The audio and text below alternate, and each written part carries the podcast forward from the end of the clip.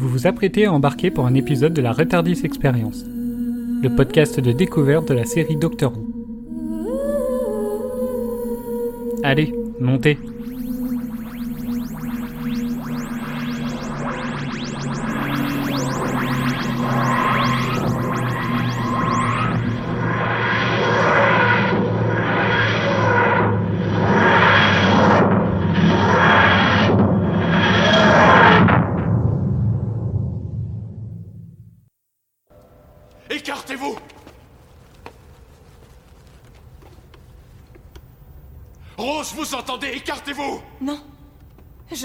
doit y avoir une autre solution. Cette chose a tué des gens par milliers. Lui ne dirige pas un fusil vers moi. Il faut que je l'extermine. C'est mon devoir.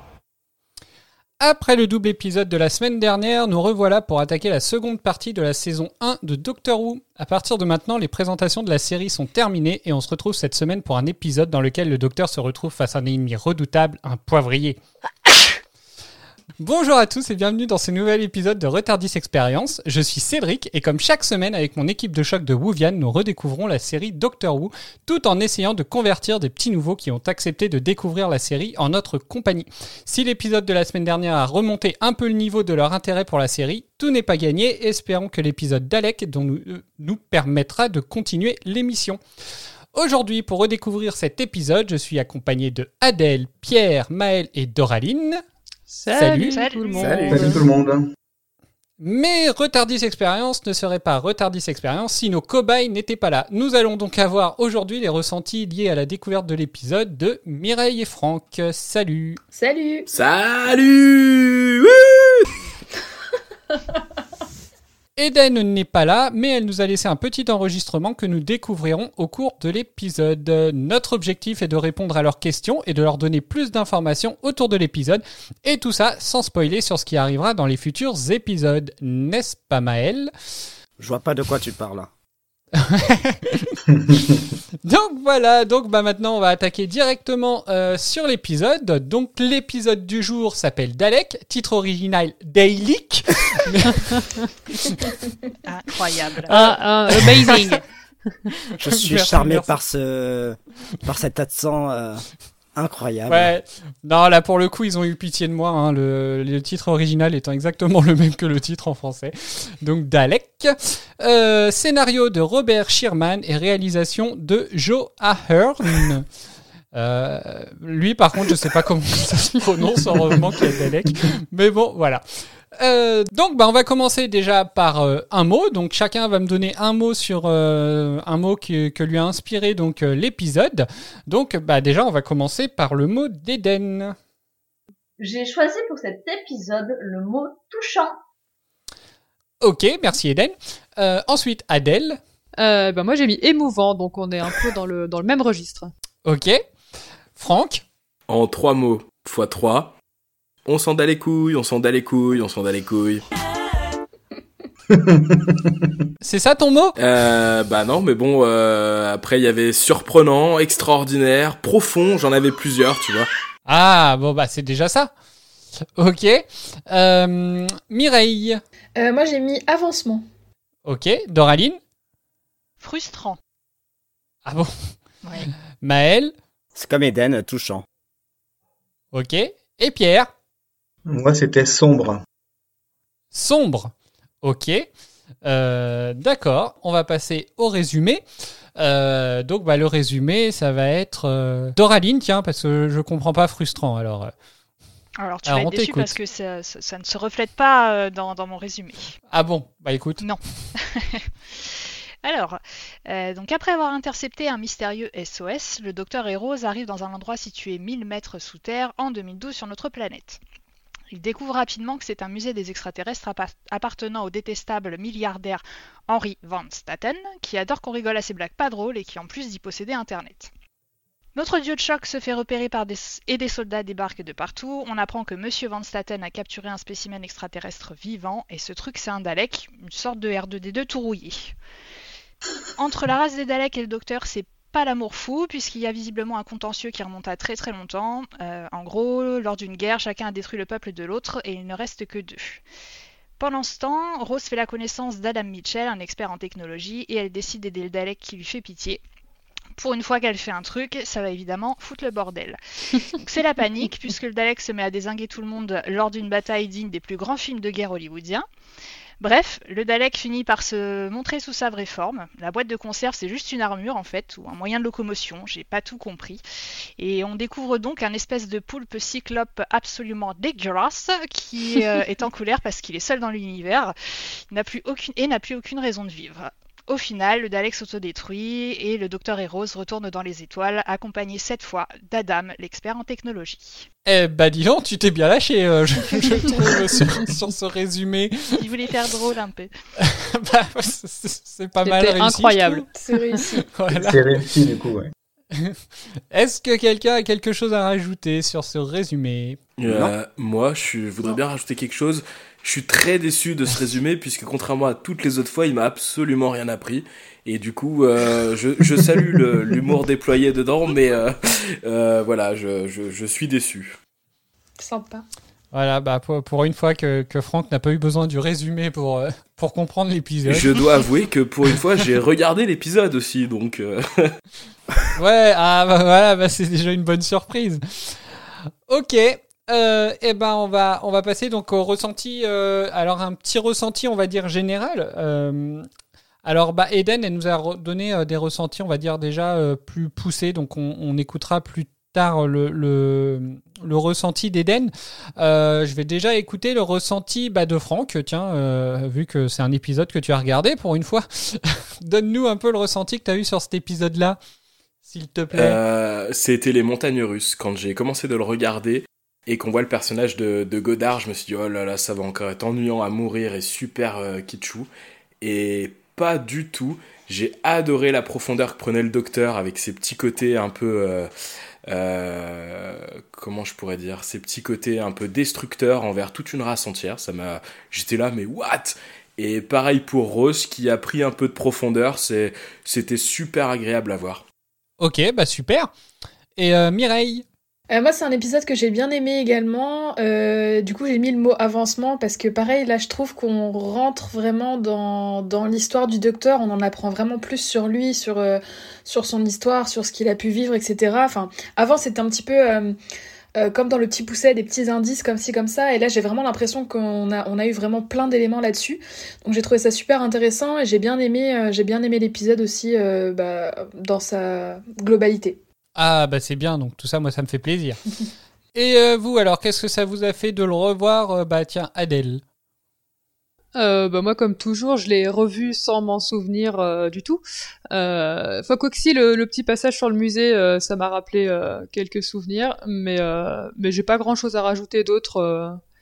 Euh, Enfin, c'est comme vraiment comme Franck et Mireille. euh, j'ai j'ai trouvé l'épisode vraiment top et j'ai trouvé qu'il changeait un peu de ce qu'on avait pu voir euh, jusque-là parce que bah comme disait Franck, euh, il est plus il est plus bouleversant l'épisode. Je trouve qu'il est vraiment plus profond en fait. euh, que ce qu'on a pu voir depuis le début.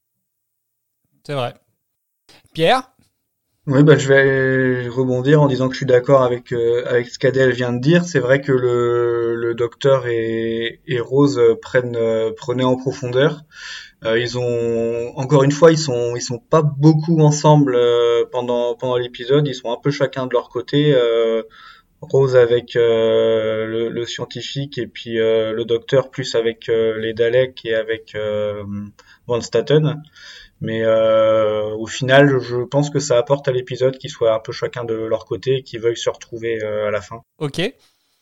Maël Alors pareil, tout comme Pierre et Adèle, euh, moi j'ai dit le mot touchant, mais ça aurait pu être le mot différent parce que euh, dans ce début de saison, on est habitué à avoir une certaine action, à avoir des personnages euh, qui prennent la fuite euh, vers un couloir, et là l'épisode euh, se dirige plus vers une émotion. C'est très touchant, c'est euh, t'as une profondeur dans la relation entre euh, le Docteur et Rose. euh, t'as ce qui se passe avec le Dalek qui est vraiment très intéressant et et ouais j'ai beaucoup aimé et et euh, celui-là je m'en suis souvenu et et je suis très content de l'avoir revu et j'ai vraiment passé un très bon moment. Ok, bah tant mieux. Doraline Euh, alors moi je me rappelais vaguement, euh, j'avoue que quand on arrive dans le musée des extraterrestres, ça m'a vendu euh, du rêve, parce que je me suis dit on va avoir tout un tas de trucs, ça va vraiment être génial. Et en fait du coup frustrant parce que, bah, comme je viens de le dire, on est dans le musée des extraterrestres, il y a des technologies bah, incroyables qu'on aurait pu nous présenter, voir, et j'aurais plutôt aimé. tu vois par exemple que en désespoir de cause, les humains essayent de, de, descendre le Dalek avec autre chose que des vulgaires euh, armes qu'on connaît tous, par exemple. Euh, après, j'ai toujours trouvé que ça manque d'alchimie entre le docteur et Rose. Alors, certes, ils sont pas souvent ensemble, mais euh, quand, quand par exemple, le docteur pense qu'elle va mourir, j'ai trouvé au niveau émotion, c'était un peu plat. Enfin, j'y ai pas cru. Il a réagi à peine. Tout ce qu'il a fait, c'était gueuler sur tout le monde, en fait. Euh, et, frustrant aussi parce que bah, on s'aperçoit qu'on est face à l'un des plus grands ennemis du docteur et euh, c'est au niveau design en fait que, euh, que, je suis, que je suis frustrée parce que je le trouve pas du tout flippant ni charismatique. Ok, d'accord. Ok, bon, bah alors, on, alors moi je trouve qu'effectivement on, passe un cap euh, avec cet épisode. Hein. c'est bah, un peu ce que j'ai dit dans l'intro en fait. Hein. on n'est plus dans la dans la présentation de la série. Euh, là, on, on, est vraiment lancé dans le dans le truc. Euh, et, donc, euh, enfin, je, moi j'ai été très content aussi de revoir cet épisode-là. Euh, j'ai pu même, je crois que c'est l'épisode en fait depuis qu'on a qu'on a commencé l'émission, je crois que c'est l'épisode que j'ai regardé le plus de fois tellement j'étais en train de rechercher plusieurs détails en fait, à essayer de creuser un max de trucs. Mais mais sinon ouais, c'était c'était assez sympa de revoir l'épisode. Ok, bah on va passer sur un, sur un ressenti un petit peu plus poussé. Donc bah, cette fois, on va commencer par contre par, le ressenti. Pour ma part, c'est un épisode que j'ai plutôt apprécié. J'ai bien aimé euh, l'intrigue, j'ai bien aimé euh, les personnages. Euh, j'ai trouvé que le rythme changeait par rapport au précédent épisode. Donc bah voilà, au final, le, ressenti d'Eden est un peu le même que tout le monde finalement. Enfin voilà, l'épisode est apprécié. c'est vrai qu'il y a un changement de rythme, comme comme comme on l'a dit il y, a un gros changement. Hein. Euh, même euh, Pierre, tu disais que c'était plus sombre. Euh, oui, on arrive quand même sur, du, sur quelque chose d'un peu plus sombre. là, on rigole plus, quoi. Même le kitsch, je trouve qu'il se voit plus trop. Alors là, je suis pas du tout d'accord, mais alors pas du tout ah, d'accord bah. avec toi. J'ai bah, écoute, ça tombe bien, j'allais te poser la question. Voilà. Alors, merci. Excuse-moi de m'être emporté du coup. Mais je t'en prie. Mais autant si je suis parfaitement objectif, j'ai adoré l'épisode parce que euh, encore une fois, la profondeur apportée au docteur qui haït quelqu'un sans qu'on sache vraiment pourquoi, j'ai trouvé ça mais super intéressant quand tu vois à quel point c'était plat sur les épisodes passés. Mais à côté de ça, excuse-moi, euh, il y a plein d'éléments qui font que c'est très kitsch, notamment euh, Rose qui euh, flirte avec euh, le scientifique qui a un melon démesuré, avec la petite musique d'ambiance et compagnie. Ça fait très très année 2005. Tu prends Godard en tout début d'émission, je reviens dessus parce que quand je l'ai vu, je me suis dit oh là là, ça va encore être un épisode barbant. le, stéréotype de limite elle anticipe les ordres qu'on va lui donner. Enfin, il y a eu plein d'éléments super kitschou mais qui, à mon sens, n'ont pas desservi l'épisode comme ça pouvait être le cas sur les épisodes passés. Et toi, euh, Mireille? Euh, bah je, moi je rejoins euh, Doraline sur le côté pas du tout intimidant en fait des Daleks. Enfin, du coup ouais dans l'épisode on comprend que c'est vraiment l'ennemi historique du Docteur, que les deux espèces se sont entretuées jusqu'à en arriver au dernier. Et tu vois le machin, tu te dis quoi? C'est ça qui a tué tous les seigneurs du temps? Enfin, j'ai vraiment trouvé ça pas bah presque pas crédible en fait du coup le l'aspect le, l'aspect euh, de, de la créature enfin ouais c'est c'est pas du tout intimidant c'est pas ça fait pas peur c'est pas bon après c'est pas moi qui vais m'en plaindre hein, mais euh, ça m'a surpris quoi Oui, non, je comprends, c'est assez déstabilisant euh, quand tu vois, oui, bah, comme disait Doraline, hein, qu'une boîte de conserve puisse. Bah, en même temps, enfin, je trouve que sur le, au fur et à mesure de l'épisode, tu vois quand même que c'est quand même assez difficile de s'en débarrasser, quoi. Euh, certes, ça paye pas de mine, mais euh, au bout d'un moment, euh, il y a quand même quelque chose qui fait que. C'est efficace. Enfin, je sais pas. Ouais, ouais, c'est ça. Donc clairement, après pour le côté un peu kitsch, alors effectivement, comme disait, alors je sais pas vous, hein, mais comme disait Franck, personnellement la la la scène où justement euh, les, les, deux Anglais flirtent.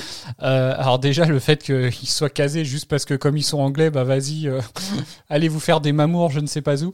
alors déjà, je trouvais ça tellement horrible comme scène et tellement malaisante, mal jouée. Enfin voilà, personnellement, ah, j'ai détesté la scène. Hein. Elle était mais mais elle était complètement inutile, quoi, en plus. Euh, essayer de trouver. Euh, ah ouais, je crois, je croirais entendre le docteur. Personnellement, je n'ai pas vu de ressemblance du tout avec le docteur. Mais, euh, enfin voilà, quoi, je sais pas. Mais non, mais je suis d'accord avec toi. La scène aurait pu être coupée, ça aurait été, ah ça aurait rien changé à l'intrigue. Et au contraire, ça aurait peut-être même servi l'épisode. C'est vrai.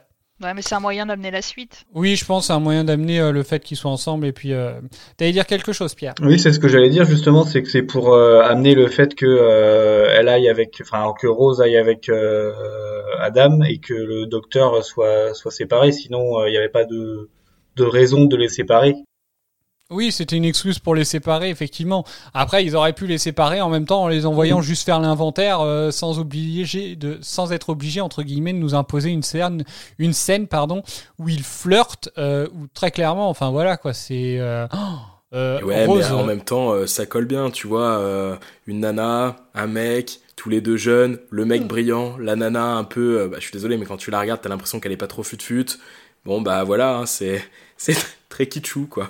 Ouais, mais justement, est-ce que c'est pas, est-ce que c'est pas, euh, enfin, est-ce que Rose, elle fait, elle est pas fut fut entre guillemets dans, alors moi je l'ai vu comme ça, mais je me trompe peut-être, c'est que en fait, elle sait que elle pourrait plaire à, aux scientifiques qui a un ego démesuré et que du coup, elle en joue. Ouais, c'est une question que je me suis posée à un moment en regardant justement la scène. Je me suis dit, mais mince, mais est-ce qu'elle flirte réellement ou est-ce que juste elle fait semblant, quoi? Euh, histoire d'avoir des infos, de, de, piocher du. Ouais, je sais pas. C'est vrai que c'est un doute que j'ai pu avoir. Euh. Dans, tous les cas, c'est un peu abusé parce que si elle flirte vraiment, bah quand même, elle est censée avoir un mec. Si elle flirte euh, pour de faux, c'est quand même pas très cool envers Adam qui lui a l'air d'être assez chaud avec elle, quoi. T'as tellement raison, on avait oublié Mickey. Bah, oui, l'idiot. Cette scène, elle m'a complètement perdue parce que elle a, elle a, euh, à la fin de l'épisode précédent, elle quitte euh, Mickey euh, in love, machin, on se retrouvera et tout. Là, au début de l'épisode, elle flirte avec l'anglais, bon, ok. Et à la, et à la fin de l'épisode, quand le docteur la croit morte, là, ça échappe que il l'aime et que, enfin, ça m'a complètement perdu tous ces love interest là, tout ça en, en, en, en un seul épisode. Enfin, moi, j'étais, j'étais larguée complètement, quoi. C'est un épisode de Saint-Valentin. Juste une petite question. Le... Vous l'avez compris comment que le docteur aime Rose Plutôt comme dans une relation un peu euh, euh, intime ou plutôt dans une relation type euh, frère-sœur ou copain-copine au, au, sens ami quoi? Moi je l'ai pris au sens amitié. Moi je l'ai pris pour l'amour. Euh, moi, plutôt dans le sens amitié, dans le sens où il aime sa compagnie, il aime partir à l'aventure avec elle, et, euh, et je pense que si jamais Rose euh, était pas là, ça serait pas la même chose. Hein. Alors, excuse-moi, Mireille, j'ai pas entendu, toi, ta réponse? Moi, je l'ai pris pour de l'amour. bah, moi, personnellement, je sais pas. Je trouve que c'est. Enfin, moi, je pense que ce passage-là, il est clairement là pour semer le doute. pour justement pour que les gens se posent la question. Après, euh, moi je vois pas l'amour. Après, euh, enfin, bon, j'ai du mal à voir l'amitié aussi. Je trouve que c'est un peu, enfin, je, trouve que de toute façon le la relation qu'ils qui, ont, enfin, qui jouent en tout cas, euh, c'est vraiment, c'est vraiment quelque chose de, comment dire, un peu qui porte à confusion quoi. On sait pas forcément euh, il, joue un petit peu sur euh, sur l'ambiguïté. Voilà l'ambiguïté bah, justement moi je enfin je, je vois pas je vois pas forcément l'amour non plus. Mais euh, depuis le début du, de, de la série et du coup depuis le début du podcast on dit souvent que que les on voit que les choses sont forcées en fait à l'écran entre les acteurs entre Rose et et le docteur qui a pas d'alchimie, etc., mais qui a quand même quelque chose qui essaye de s'installer, même si c'est pas forcément un succès. Du coup, moi, ayant ça en tête, je me dis, bah là, ça y est, ils installent vraiment un truc, un truc d'amour entre les deux, euh, et c'est pour ça que j'ai déduit que, que voilà, qu'il l'aimait et que c'était vraiment un love interest, quoi. D'accord. Non, bah ça, après, euh, effectivement, ça, ça, se tient aussi. Mais euh, ouais, moi, c'est un truc que j'ai pas forcément décelé. Euh, Ok, euh, est-ce que vous avez quelque chose à rajouter déjà euh, à ce niveau-là? Non? Donc on va Euh, écouter si, la... Attends, je, je veux juste peut-être reposer une. Désolé, j'ai plein de questions. Poser une question à, à Doraline et Mireille où vous pensez que les, bon, les Dal- Daleks ressemblent plus à des boîtes de conserve qui sont pas très effrayants, etc. Est-ce que ça permet pas de peut-être voir un peu plus en profondeur l'aspect émotionnel euh, avec le docteur et Rose, euh, Rose qui euh, veut le sauver, le docteur qui veut le flinguer Je comprends pas ta question. Moi non plus. On s'en bat les couilles, on s'en bat les couilles, on s'en bat les couilles. Merci. Non mais non mais ce que je veux dire c'est que euh, je me suis j'ai eu la même réaction que vous. Je me suis dit mais c'est dégueulasse visuellement, ça ressemble à rien, ça fait pas peur, etc. Et en même temps tu te dis euh, est-ce qu'au final c'est pas fait exprès? Parce que pour être aussi naze, est-ce que c'est pas une volonté scénaristique de gâcher un petit peu le, personnage qui fait peur pour mettre en lumière les émotions et les ressentis des personnages principaux? Si c'est le cas, je pense pas que c'était nécessaire en tout cas parce que enfin il y a plein d'autres exemples dont j'en ai aucun qui me vient en tête mais plein d'autres exemples où le, méchant est flippant et pour autant on peut voir la profondeur de, de- des personnages. Donc euh, je je sais pas si je sais pas si c'est le cas si c'est fait exprès mais en tout cas je pense pas que c'était nécessaire. Ok, donc on va on, on va continuer un petit peu. euh, on, on- on va continuer un petit peu. Juste déjà, on va finir euh, sur sur les avis d'Eden déjà, euh, puisqu'après ce sera, on la re-entendra pour les éléments marquants. Donc on va écouter la deuxième partie de son de son ressenti, qu'il a été plus basé vraiment sur l'ambiance. Et ce qui m'a marqué également, comparé au précédent épisode, c'est que l'humour était moins présent. J'ai beaucoup plus rigolé sur les d'autres épisodes que sur celui-là. Donc voilà, donc effectivement, hein, l'humour était quand même moins présent. Comme l'a dit Pierre, c'était sombre. Euh, on arrive, hein, euh, je trouve, dans une partie euh, plus sombre déjà sur de Doctor Who. Jusqu'à maintenant, c'était malgré même malgré l'épisode de Dickens, on va dire avant, c'était beaucoup plus gai, plus joyeux. Là, on là, on passe vraiment un cap. on arrive à voir, enfin bah. Comme le passage déjà que j'ai passé en début d'épisode, enfin le, le docteur est vraiment euh, là, il nous montre quand même des émotions qu'il a jamais montrées jusque-là, quoi. Après, comme d'habitude, elles sont plus ou moins bien jouées. Plus ou moins bien joué. Ah bon, pourquoi? Qu'est-ce qui est pas bien joué? Bah, le- quand il est, quand il pète son câble euh, parce qu'il pense que Rose est morte et euh, quand il s'énerve, je sais pas, j'ai pas trouvé ça crédible. À chaque fois que je parle du jeu d'a- d'acteur ou d'actrice euh, de quelqu'un, je dis que j'ai pas du tout un regard critique là-dessus. Mais j'adhère vraiment en fait au style de jeu d'Eccleston. Moi, au contraire, je le trouve très, cré- très crédible dans, ces scènes-là, particulièrement dans la scène. euh, je l'ai plus, euh, j'ai plus la scène exacte en tête, mais quand il parle justement. de la guerre du temps, des Daleks, etc. Enfin, il y a une sorte de très gros plan là sur son, sur son visage et je l'ai trouvé vraiment très très crédible dans cette scène et très très bon. Bah tout ce qui est, euh, moi- enfin, moi je trouve qu'effectivement les toutes les scènes où il est, en tout cas les scènes où il est face au Dalek, en tout cas je trouve, euh, je le trouve vachement crédible. Mm. Et pourtant ça doit être ça le plus difficile, quoi, quand t'es face à un, Une boîte un de conserve. personnage qui a, qui a aucune expression et que toi tu dois sortir quand même quelque chose, euh, limite qui doit sortir presque de tes tripes. Euh, je trouve que c'est assez balèze quand même. Peut-être qu'il pensait à son interprétation avec Rose et ça lui faisait mal et du coup il a réussi à transposer ça face au Dalek, ce qui a rendu la scène avec le Dalek crédible. Non mais Ça se trouve, c'est- ça se trouve, il parlait vraiment à cœur ouvert à Rose en face, en fait. Ils ont remplacé après Rose par un Dalek, mais c'était Rose qui était en face. Vas-y, Maël, tu disais. Non, mais ce qui est intéressant, c'est de voir que tout fonctionne par le regard d'Eccleston. Comment juste avec ce regard, quand il voit le Dalek, bah tu vois cette peur, tu vois que ça lui rappelle un mauvais souvenir. Et juste avec cette scène, t'as tout qui est raconté et euh, t'as pas besoin d'en faire plus. Donc euh, moi aussi, j'aime beaucoup euh, cette manière de jouer. Après, là où je rejoins quand même Doraline, c'est que toutes les scènes où il joue pas face à Rose parce qu'ils sont pas dans la même pièce, mais toutes les scènes où il interagit avec Rose ou à propos de Rose, je trouve que ça met encore une fois en lumière que le duo ne fonctionne pas du tout. Autant dans cet épisode, les personnages, Rose et le docteur, chacun de leur côté, ça marchait bien pour le docteur, pourquoi pas pour Rose, autant ensemble, je, trouve encore que c'est catastrophique. Je suis complètement d'accord, mais encore une fois, on est sur quelque chose où cette relation est forcée, où dans le script, on surligne qu'il doit se passer un truc entre les deux, mais il y a rien du tout. Donc, euh, encore une fois, c'est forcé et c'est euh, et ça met pas en lumière les deux acteurs. Et c'est dommage. Mais après, juste sur le docteur, je trouve qu'on a vraiment une cassure dans cet épisode, puisque jusqu'à maintenant, c'était le mec un peu funky, un peu drôle, qui voyage dans le temps, qui fait des boutades à droite, à gauche. Et là, le mec, tu vois qu'il a une rage, une haine envers toute une race, et tu te dis, mais, mais what? Enfin, c'est. Euh, encore une fois, moi, ça m'a mis une baffe de voir le, changement qu'il y a eu dans, le, dans la façon dont j'avais de voir le docteur sur cet épisode. Enfin, en tout cas, ma façon de voir le docteur a drastiquement changé dans cet épisode, et tu te rends compte que c'est qu'il a l'air beaucoup plus complexe que ce qu'on nous a montré dans les quatre premiers. Ouais, t'as raison. Bah, en parlant de complexité, alors moi, il y a un passage que, que je me suis mis de côté. Euh, alors par contre, il est un peu long, mais euh, mais je veux vous le passer. Par contre, c'est un épisode. Enfin, c'est un passage de la, fin de l'épisode. Euh, bah écoutez, et puis on en reparle après. Tu n'es qu'un soldat sans commandant, Dalek.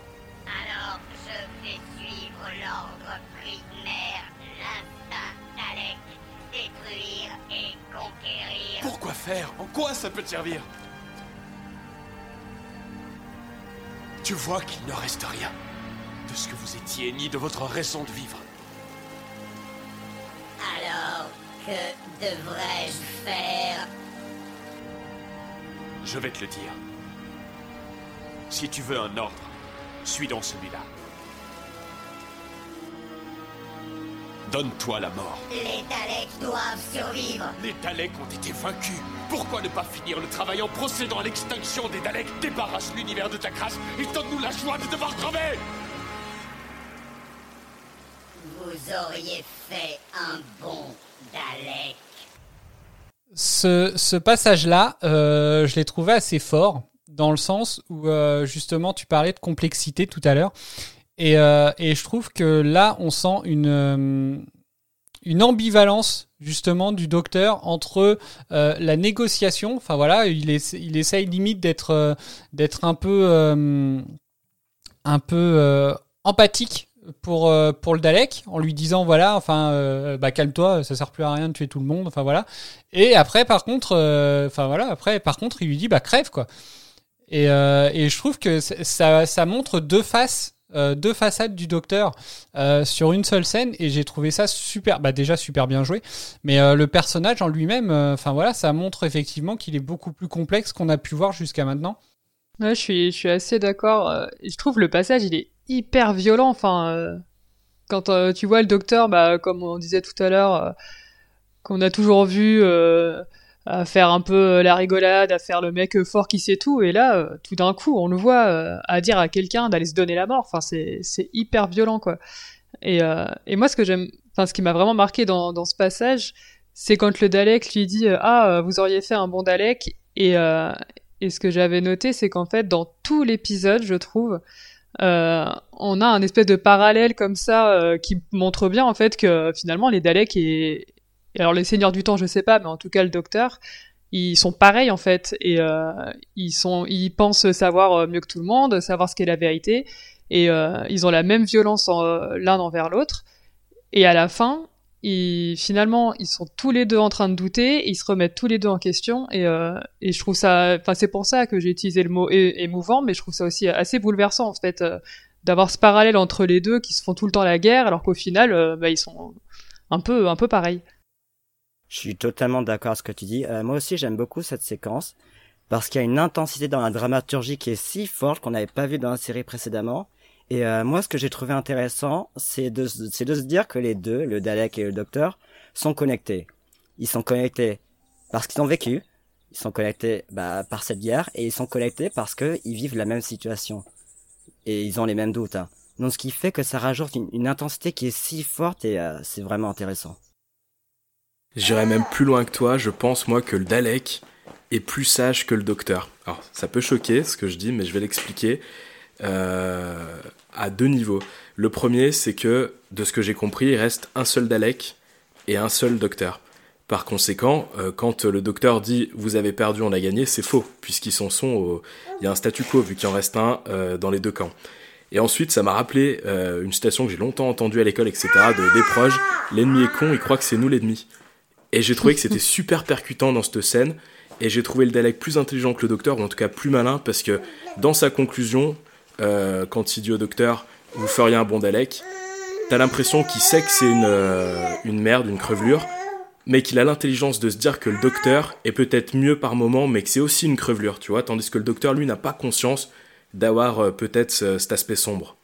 D'autant plus que dire ça au docteur, c'est l'insulte suprême pour lui. Il y a qu'à voir sa réaction quand il entend ça. euh, Enfin, c'est ouais, c'est ce qu'il faut pas lui dire, quoi. Par contre, est-ce que tu, au-delà d'être une insulte, est-ce que tu trouves que le Dalek a tort?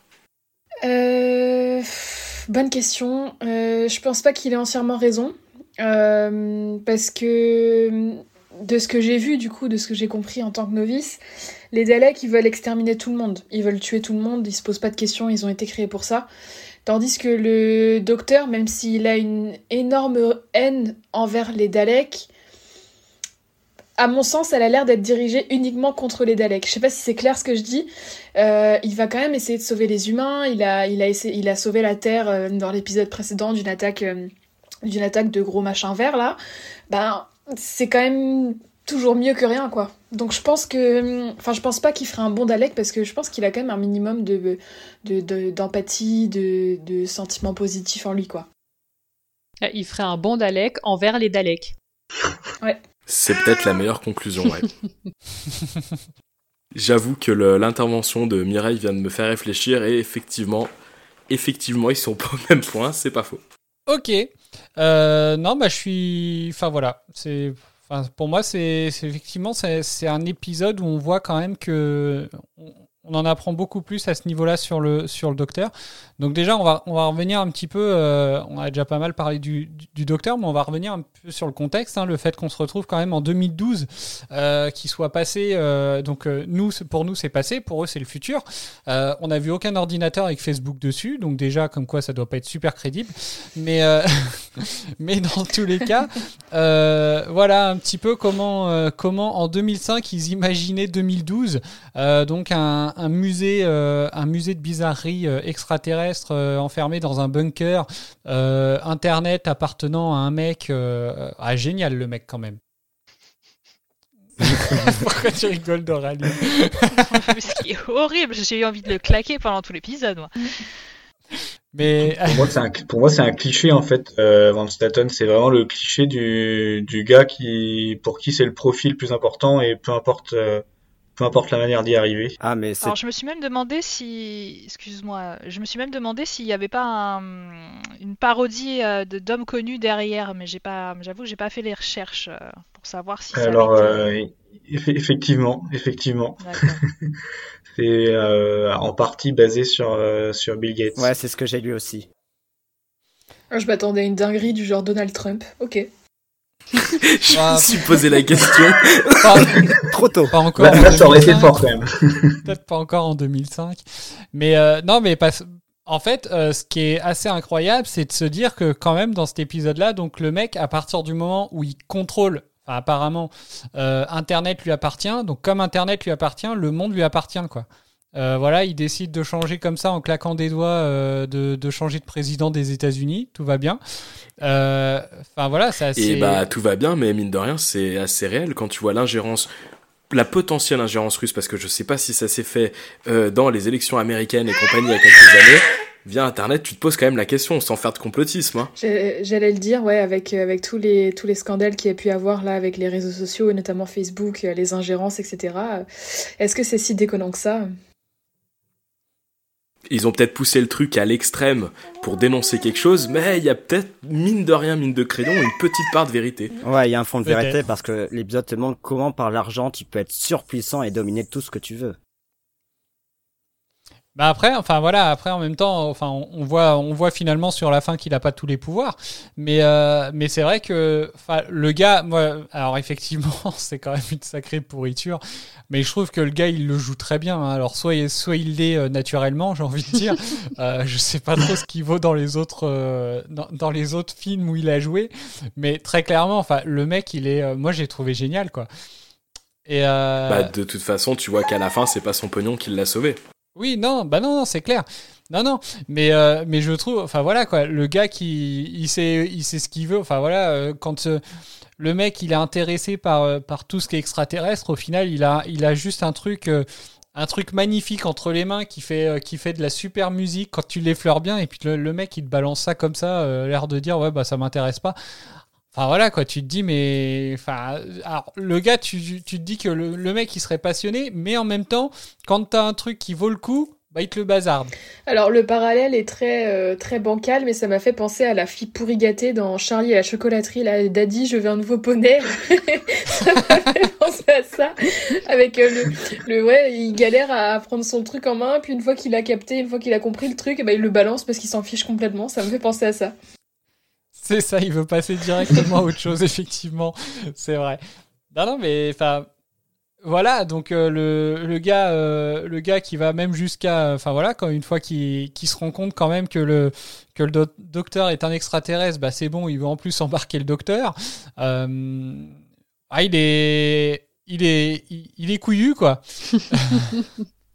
Alors sur ce coup-là, le docteur a quand même pas été très malin. Il arrive dans le musée, le gars se présente comme un collectionneur passionné d'objets extraterrestres. Ça se voit quand même sur sa tête que c'est pas un gars très très réglo, qu'il n'est pas très euh, regardant des règles et du respect d'autrui. Donc là, le docteur, il a quand même pas été malin de révéler un peu sa condition euh, au gars euh, bah, qui à 100% euh, des probabilités aller le essayer de le garder quoi. Ah bah après en même temps il lui a pas dit. Hein. C'est c'est avec la discussion du Dalek où justement il a fini par le comprendre. Mm. Mais euh, En fait, je pense que le docteur a perdu le contrôle au moment où il a vu le Dalek. Il aurait C'est vrai. peut-être capté s'il n'y avait pas eu ce- cette interaction avec le Dalek. Ouais, oui, oui, ça, ça c'est clair que oui, euh, effectivement, il aurait pu, euh, il aurait pu planquer le truc. Euh, là, le, le Dalek, ça lui a vraiment fait perdre tous ses moyens, je pense. Bah, en fait, de voir le Dalek, ça a créé un électrochoc et ça lui a, ça lui a rappelé euh, ce qui s'est passé avant et, euh, et à partir de là, il a perdu le contrôle, euh, comme vous le dites. Ouais, je suis d'accord. Ok, donc, donc bah voilà, donc le, le contexte, ça c'est assez, enfin, donc au final, on, comme on était dans un dans un futur quand même assez proche, ils ont préféré quand même faire du huis clos pour pour éviter de trop de trop spoiler l'avenir peut-être, afin de se garder un petit peu euh, un petit peu nous garder des surprises. Mais euh, mais voilà, donc euh, au final, c'était un contexte assez euh, Enfin, moi, ce qui m'a fait, ce qui, m'a vachement surpris, c'est qu'au final, on apprend que le, le Dalek en lui-même, il est là depuis, euh, depuis 50 ans. Donc pourquoi on l'a pas vu avant euh, Enfin, je sais pas. Mais, euh, mais voilà. Ceci explique peut-être cela si le Dalek a 50 ans. Je, j'extrapole, hein. Mais peut-être que du coup, ils l'ont conçu comme un truc de science-fiction d'il y a 50 ans. Ça explique pourquoi il ressemble à rien. Non, il, est, il est tombé sur Terre il y a 50 ans, je crois, c'est ça, il me semble. Celui-là, ouais. Ouais.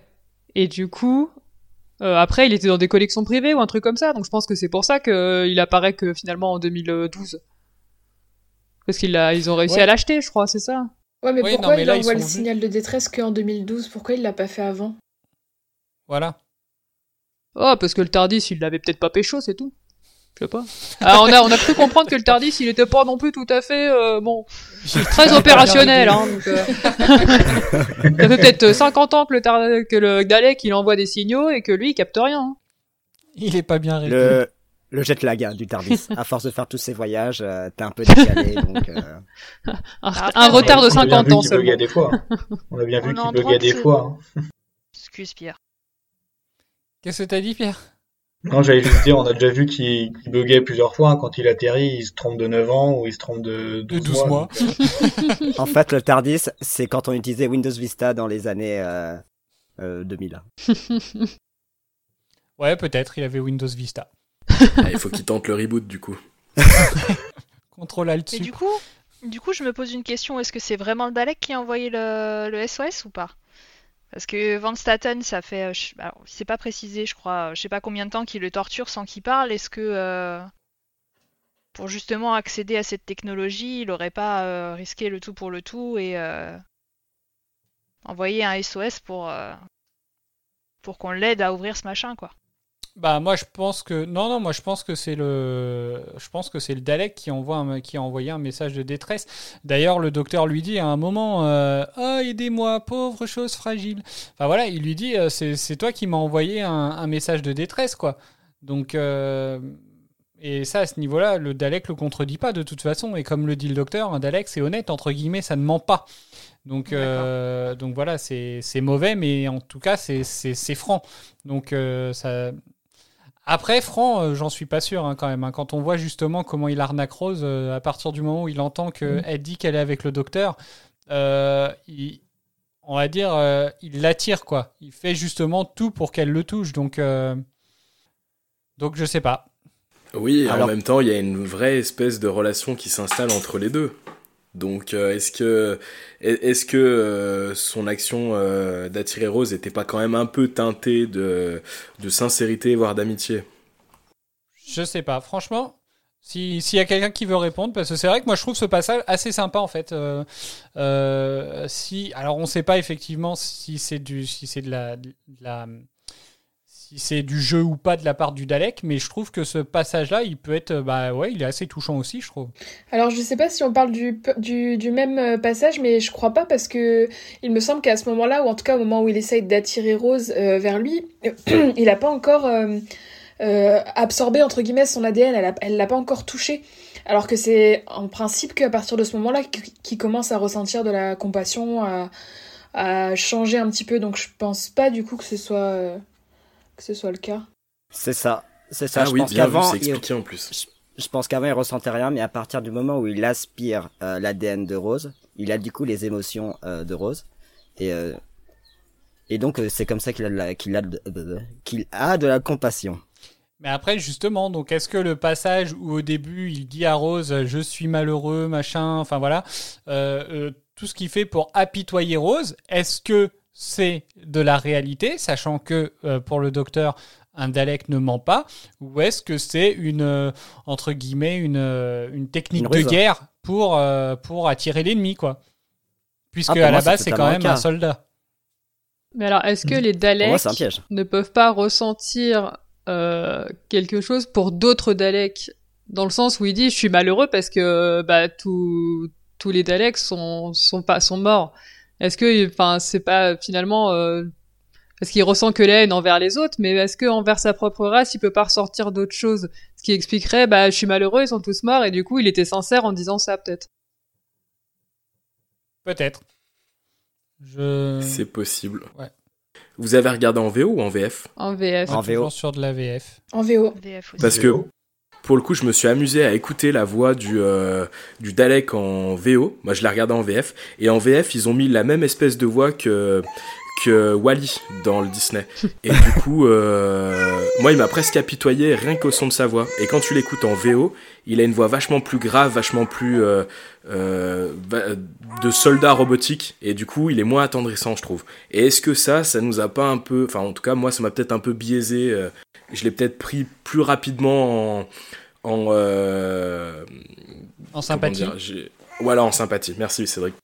Bah, on a eu l'exemple hein, la semaine dernière que VO, VF euh, pouvait changer en fait la perception euh, selon le ton employé, etc. Avec euh, l'exemple d'Harriet Jones, on, l'a vu hein, que selon si on regarde en anglais ou en français, bah ça peut être interprété de manière totalement différente. Bah là, je pense qu'on va l'avoir. Bah là, on va, on va, on va en profiter pour parler, peut-être commencer à parler des personnages. Donc, on a déjà parlé un peu de Von Staten. C'est Diana Goddard qui, elle, c'est pareil. J'ai écouté. Donc, moi, j'ai regardé en VF, puis un petit peu en VO, on va dire. Et, euh, et le, et le ton qu'elle utilise n'est pas forcément le même en fait en, VO et en VF. Donc, euh, enfin voilà, quand on revient effectivement toujours au même point euh, que, que VO, VF, ça change, ça change les épisodes. Enfin, ça change la perception des épisodes des personnages surtout. Enfin voilà.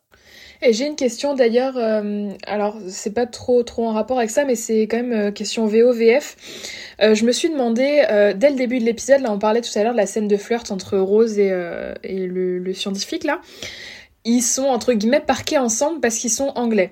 Ça c'est quelque chose du coup à l'oreille qui s'entend quand on regarde en VO parce qu'on se retrouve face à des, enfin on a des Américains face à des Britanniques.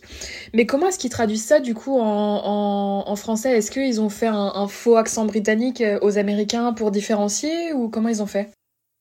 Ah non, juste, euh, Il juste. n'y a aucune différence.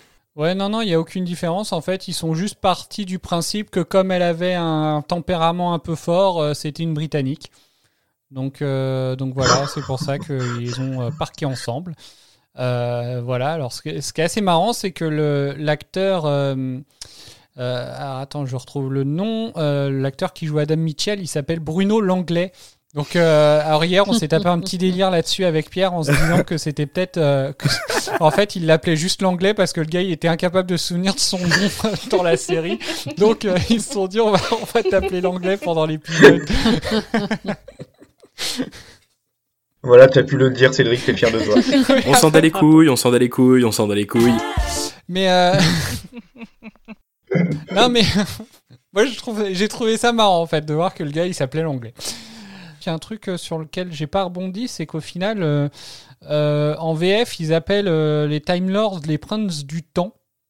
Euh, je précise d'ailleurs que dans les sous-titres euh, de la donc VO euh, sous-titré français, c'est c'est Seigneur du Temps, c'est pas Prince du Temps. Bah oui, enfin voilà, euh, Lord of the Ring, euh, c'est Seigneur des Anneaux, enfin, je sais pas. Le prince, Surtout le que prince c'est un autre mot en anglais, je crois. Bah c'est Prince. Prince, ouais. C'est ça, ouais. Bah, c'est encore un souci d'adaptation et de traduction et euh, ça peut fausser un truc très important. Ah bah là c'est quand même là de enfin là je trouve que c'est carrément de l'insulte là tu enfin tu vas pas me dire que que que enfin ça a toujours été Time Lord euh, enfin je sais pas euh, enfin bref c'est ouais Et est-ce que ça a toujours été, est-ce que ça a toujours été Seigneur du Temps Genre depuis, euh, j'en sais rien, depuis les classiques et tout ça? Parce que ça se trouve, j'en sais rien, hein, euh, la VF, elle a peut-être euh, d'abord commencé en mettant Prince du Temps, et, et les sous-titres, peut-être qu'ils ont été mis à jour, je sais pas, tu vois. bah, Genre je, quand ils ont décidé que ce sera plutôt Seigneur du Temps et pas Prince du Temps. bah, je sais pas, euh, vu que Lord de toute façon c'est Seigneur enfin je sais pas Mais est-ce que c'est pas une contrainte euh, liée au doublage? Puisque euh, seigneur c'est deux syllabes et prince tu peux le faire en quasiment une seule quand t'as un seul mouvement de bouche pour le faire. ouais mais là comme c'était euh, comme là c'était le Dalek qui parlait il y avait pas trop de mouvements de lèvres en fait. Pas faux. J'ai regardé vite fait euh, Cédric du coup et en fait c'est majoritairement traduit par Seigneur du Temps, mais euh, il y a quelques fois où c'est traduit euh, autrement et apparemment c'était déjà le cas dans un épisode de 2005 du début de la série. euh, où c'était traduit par Roi du Temps.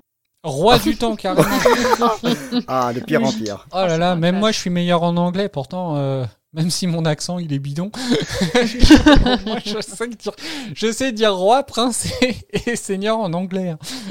Non, car entre roi, prince et seigneur, c'est pas la même chose. Bah non, c'est pas du tout la même chose, c'est pas du tout le même terme. Enfin voilà, donc euh, c'est juste que, enfin effectivement, les, les doubleurs ont été, enfin les ceux qui ont traduit, les traducteurs ont pas été euh, super doués quoi. Ils ont dû prendre une classe de CP ou j'en sais rien. Bref, Bah, en fait, euh, non seulement c'est mal traduit, mais c'est aussi mal adapté. ouais, ouais, non mais je suis d'accord. Euh, enfin bref, donc on va revenir sur les sur les personnages. Donc euh, Franck, il me semble que tu avais pas mal de choses à dire sur bah, justement Diana Godard. Et alors attends, laisse-moi juste reprendre euh, mes notes puisqu'effectivement je l'ai bien assaisonné. Et donc euh, dans mes notes, pour vous donner l'ampleur de à quel point elle a pu me gaver d'entrée de jeu dans le dans l'épisode, j'ai marqué Godard, la rousse du début qui ressemble à Monica Gastambide dans la Casa de Papel pour faire un lien, joue extrêmement mal. Qui est donc Euh, Stockholm. Dans la Pardon des C'est Stockholm dans la saga Ouais, des- c'est ça, dans la exactement, ouais. Stockholm. Et du coup, euh, pff, je l'ai trouvé mais mais nul quoi. Tu sais, genre la, la première de la classe qui veut exécuter l'ordre avant même qu'on lui ait donné. Enfin, je, insupportable. À la fin de l'épisode, c'était un peu moins vrai. Elle m'a un peu moins sorti par les yeux. Ok. Est-ce que les autres, vous avez un avis sur ce que Franck vient de dire? Alors moi, je suis pas du tout d'accord, donc euh, je le dirai après. Pour une fois, c'est moi qui suis pas d'accord. Enfin, d'habitude, c'est lui qui est pas d'accord avec moi, donc euh, ça change pas. Moi, j'ai pas grand chose à dire non plus. Je me suis juste fait la réflexion que, vu comment se passe sa dernière apparition, je me suis dit, Hmm, celle-ci, je sens qu'on va la revoir. Je sais pas pourquoi, j'ai ce sentiment qu'on va la revoir, c'est tout. Tu sens ça à chaque fin d'épisode, euh, Mireille, non T'as l'impression qu'on va voir la personne dans revoir l'épisode suivant Ouais, peut-être. Euh, à chaque épisode, j'ai l'épisode, le personnage qui me saoule. En l'occurrence, jusqu'ici, c'était la mère de Rose. Là, pour le coup, c'était justement la fameuse Diana. Mais vraiment, ouais, à la fin de l'épisode, je me suis dit, celle-ci, euh, je sens qu'on va la revoir vu qu'elle reprend un peu l'empire du gars. Euh, L'empire. Mais. L'empire du gars et tout. Je me suis dit, je je sais pas, ouais, je pense qu'il y a moyen qu'on la revoie. Ok. Euh, Pierre, Adèle? Euh, non, bah moi, c'est-à-dire que euh, c'est c'est c'est c'est pas cool pour l'actrice, mais déjà en fait moi physiquement j'ai envie de la frapper, donc du coup, euh, voilà, c'est- pour moi c'est en fait, c'est physique, je ne l'aime pas, donc euh, voilà, c'est- je suis désolée pour elle, hein, mais euh, Donc du coup, que le personnage soit sympa ou pas, euh, moi, il y a des personnages euh, comme ça, enfin, des, des, des, des gens comme ça, euh, si j'aime pas leur tête, euh, ça ne passe pas. Voilà. Comme ça, juste au faciès. Exactement, c'est, je suis désolée, mais du coup, elle, non, ça ne passe pas. en train de t'imaginer si tu la croises dans le métro.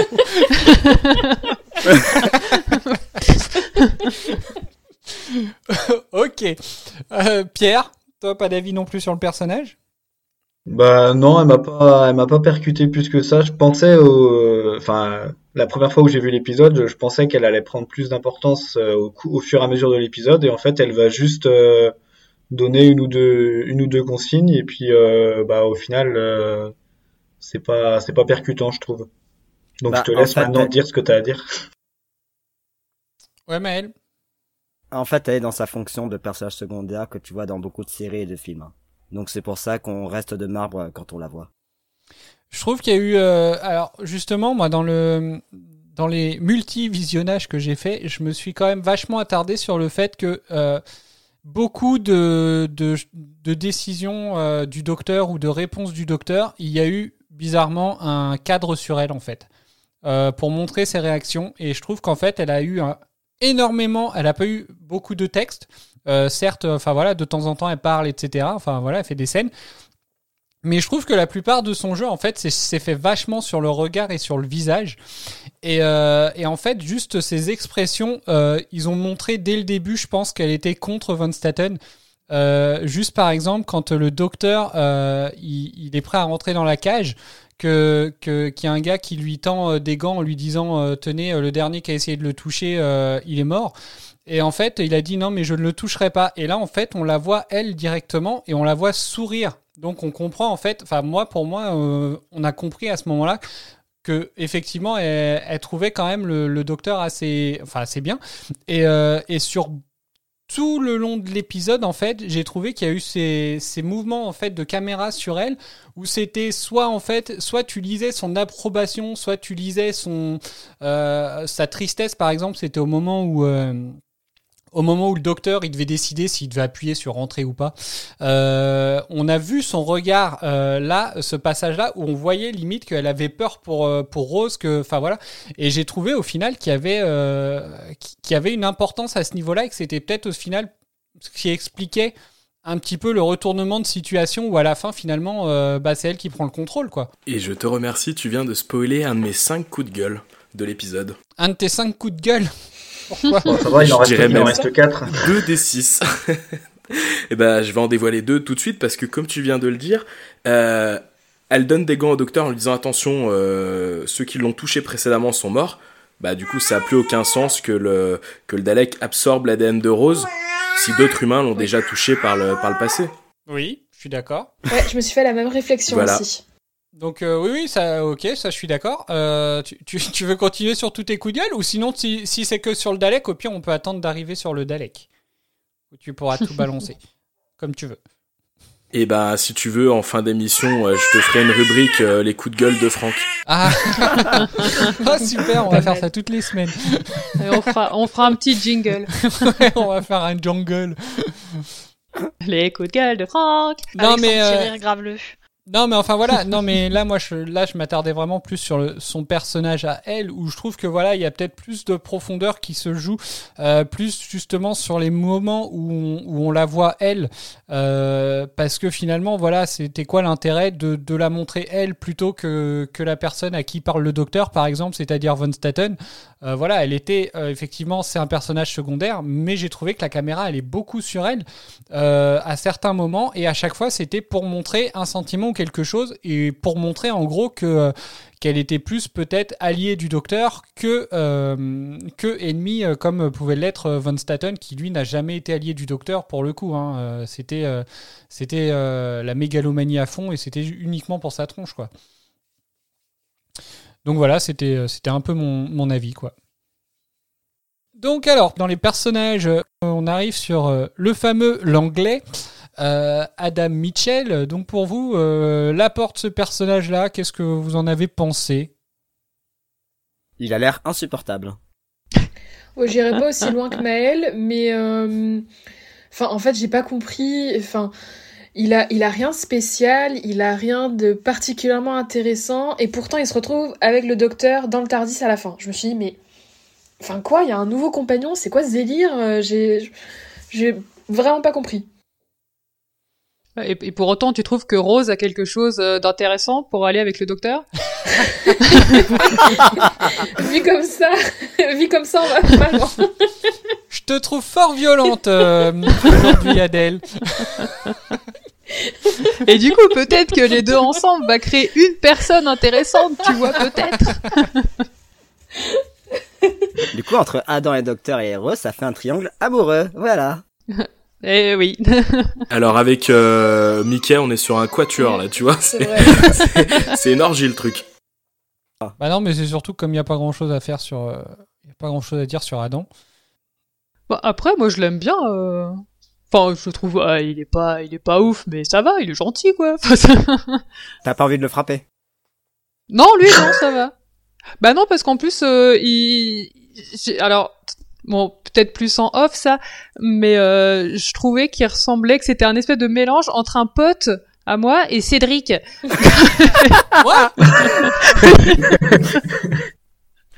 Bah, voilà autre Bon chose. bah t'es viré. Du coup, euh, comme t'es le chef, euh, bah j'ai pas envie de le frapper, tu vois. Enfin, ah, je viens de créer un malaise. Et donc euh, pour te donner mon avis aussi, euh, moi j'ai rien à dire parce que je l'ai trouvé fade et sans intérêt. Il m'a fait penser à Mickey en ayant un melon un peu plus surdimensionné. Ah, c'est vrai que le mec a un sacré melon. hein. Oh, J'espère Ah que oui, c'est pas pour ça qu'il te fait penser à moi. hein. Euh, en vrai, Non, j'ai juste dit physiquement. bon, ça va. ok, non bah euh, ouais, c'est vrai qu'il a, hum, il, a- il, il est un peu euh, ouais euh, assez prétentieux. Alors je sais pas si c'est le fait d'avoir bossé avec euh, Van Staten, mais non, je pense que c'est c'est lui-même. hein, le mec, il est assez prétentieux. Voilà, je suis une tête. euh, à 8 ans, euh, je savais hacker des trucs. euh, je suis bien. Alors, il y a un truc d'ailleurs qui m'a vachement agacé et, et je me suis dit, mais quelle tête à claque. C'est un passage que, que je vais vous passer d'ailleurs. On en parle après. Un escalier C'est formidable, il n'a pas de jambes, il est coincé Vite, montez, il arrive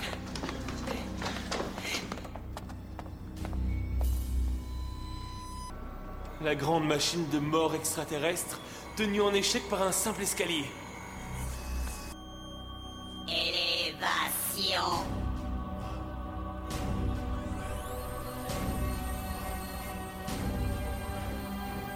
Oh mon dieu, non Bon alors forcément hein, le passage a été un peu recoupé parce que c'était super long sinon.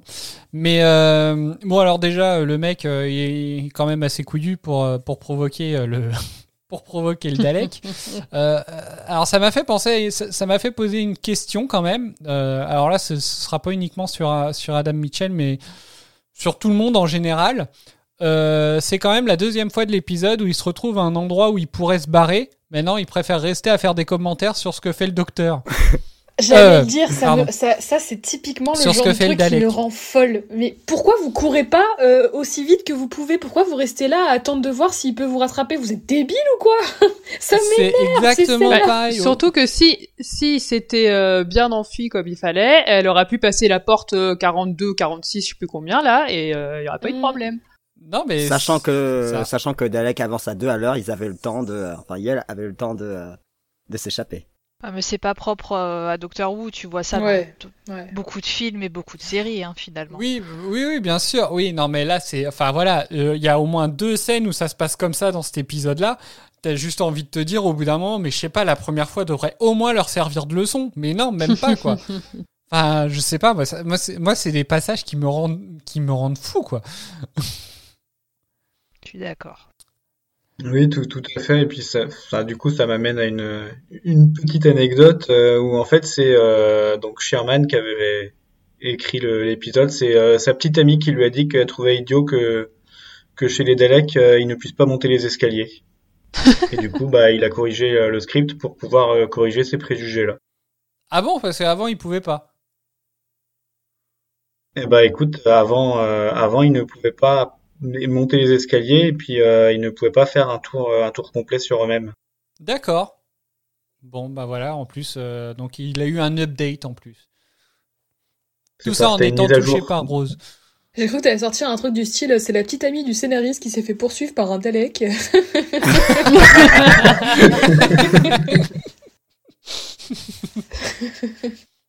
Ça s'appelle un cauchemar. Non, mais enfin voilà, non, mais c'est. Enfin voilà, c'est deux passages que j'ai trouvé mais complètement idiots. Donc euh, moi c'est un truc qui, qui, m'a fait euh, vachement rigoler. Ok, euh, est-ce que vous avez d'autres choses à dire sur sur cet épisode? Alors déjà, enfin le le ressenti, on va dire, hein, que ce soit sur les personnages, sur le Dalek, sur le, hum, enfin voilà, sur le contexte. Euh, pour en revenir euh, aux scènes euh, là où je disais que ça me rend euh, totalement folle euh, quand les gens courent pas et qu'ils restent à faire des commentaires, il y a un truc qui m'énerve aussi, c'est que euh, dans ce genre de, de, de série ou de film d'ailleurs, euh, les, les soldats sont jamais à court de munitions. C'est illimité. Chargeur infini. Ah ouais. C'est vrai. Tu sais, ils ont fait les codes euh, sur PlayStation dans Tomb Raider, là où faut tourner trois fois autour de toi, faire deux pas en avant, deux pas en arrière, euh, pour avoir les munitions illimitées. B, B, A, A, go, au bas, gauche, droite, tu sais. C'est ça. Et faire un saut en arrière, et si tu ratais, tu explosais. C'était dur hein, quand même. Hein. Ouais. D'ailleurs, euh, en parlant de soldats, ils sont quand même beaucoup dans ce bunker, donc je sais pas où ils logent, euh, comment ils mangent, comment ils sont payés, mais ils sont quand même euh, beaucoup. Ah, moi, ce qui m'a tué sur la fin, c'est quand même de savoir finalement, euh, il y avait même des avocats, des, des comptables, euh, enfin, n'importe quoi, quoi. Enfin, qu'est-ce que ces gens-là viennent, viennent bosser dans un bunker, j'ai envie de dire? Oh, ils sont sûrement très bien payés. Hein. Ah bah, assez pour en tout cas euh, prendre le risque de devoir prendre un flingue pour aller se faire flinguer par, euh, par un Dalek. Non, non, mais c'est. Euh, le télétravail n'était pas encore obligatoire. ouais, non, mais quand même. Enfin, je sais pas. euh, Ouais, c'est vrai, ils étaient en 2012 encore. C'était c'était loin. mais non, non, mais je suis. C'est assez fou. Et en même temps, euh, enfin voilà, quoi. À un moment où le docteur, il lui dit comment faire pour tuer le Dalek. euh, Ouais, non, bah c'est bon, hein, je sais comment me débarrasser d'une boîte de conserve. Bah, euh, mec, euh, voilà, quoi. Mais bon, enfin voilà. Donc, bah, je suis d'accord. Mais bon. Euh, bah, on va écouter euh, les. Donc, bah, si vous n'avez plus rien à dire sur l'épisode, euh, on va passer aux éléments marquants. Donc, on va passer euh, aux éléments marquants d'Eden qui nous en a laissé deux. La première chose qui m'a marqué dans cet épisode, c'est tout ce que le docteur raconte par rapport à la guerre du temps. J'ai trouvé ça hyper intéressant d'en apprendre plus sur cet événement qui est quand même majeur dans l'univers de Doctor Who. Et du coup, j'espère euh, qu'on continuera à en apprendre un peu plus par-ci par-là. Voilà pour la première. Et pour la deuxième. Le deuxième passage qui m'a marqué, c'est la fin de l'épisode, quand Adam rejoint le docteur et Rose. Et du coup, je suis très curieuse de voir ce que ça va donner, euh, de voir comment euh, va évoluer les relations entre les personnages, que ce soit la relation entre Adam et Rose, que ce soit entre le docteur et Rose, comment le fait d'avoir euh, un troisième, euh, une troisième personne dans leur équipe euh, va changer leur relation. Et du coup, je suis vraiment impatiente de voir ça. Je suis aussi très curieuse de voir ce que Adam va apporter à cette équipe, de voir un petit peu comment va être construit ce personnage qu'on connaît peu, du coup, maintenant. Et voilà. Et voilà. Est-ce que vous, vous avez des éléments marquants? Alors je sais pas si c'est vraiment un, un élément marquant ou pas, mais euh, j'ai remarqué et je me suis félicitée de remarquer parce que c'est pas quelque chose que je vois d'habitude, mais j'ai l'impression que la façon de filmer dans cet épisode était différente des épisodes précédents. Dans le sens où on avait beaucoup plus de, de gros plans, mais vraiment de très très gros plans sur les visages euh, des personnages, et c'est quelque chose que j'avais pas remarqué avant, donc j'ai l'impression que c'est spécifique à cet épisode, si quelqu'un peut l'expliquer ou pas. Bah, euh, pour moi, c'est comme on est sur un épisode qui est plus centré sur les émotions des personnages, ça permet d'appuyer ces émotions et voir ce qu'ils ressentent. Vu qu'avant, tu te concentrais plus sur de l'action. Ok. Donc au final, c'était pas déconnant ce que j'ai dit sur euh, sur Diana Godard où justement je constatais pas mal de jeux de regard et de visage finalement. Mhm. Parce que, enfin voilà. Alors moi, j'ai pas ressent, j'ai pas eu cette impression effectivement qu'il y avait une grosse différence à ce niveau-là. Euh, mais maintenant que tu le dis, ouais, effectivement, il y a des, il y a des plus gros plans sur les, sur les, sur les ressentis, sur les expressions euh, faciales et tout. Donc euh, ouais, ça, effectivement. Ça doit être accentué aussi par le fait qu'on est en huis clos, quoi. Tu peux pas faire d'images euh, de, de gros plans, de grands plans extérieurs, euh, de paysages ou de choses comme ça, quoi. T'es à chaque fois dans des petites pièces. Oui, c'est vrai aussi. Oui. Alors, je dis pas que c'est que ça, hein, mais je suis tout à fait d'accord avec ce que vous avez dit avant, par contre.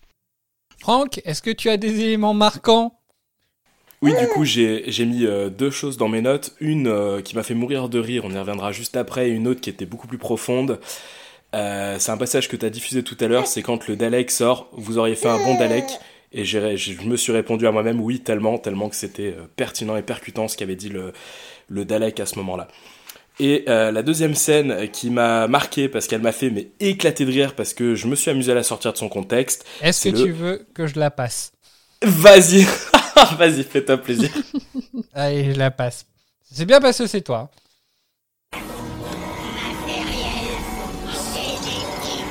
Extrapolé, lancement, reconstruction cellulaire.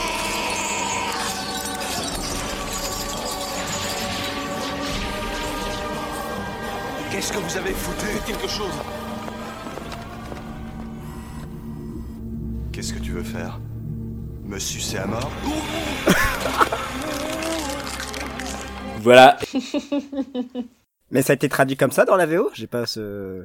Euh, si en VO c'est dit exactement de la même façon en fait j'ai vérifié tout à l'heure pour euh, justement pour voir si c'était encore la VF qui était euh, qui était euh, à l'image de l'épisode précédent euh, Qui était complètement parti en perverse. sucette, tu veux dire? C'est ben, c'est le cas de le dire mais Ta ta ta ta ta ta mais mais voilà donc euh, non non en VO euh, il dit bien exactement la même chose. Euh, et pourtant euh, les sous-titres eux par contre disent euh, ils disent pas ça ils disent aspirer. Donc euh, ce qui euh, ce qui serait éventuellement moins douteux mais ok.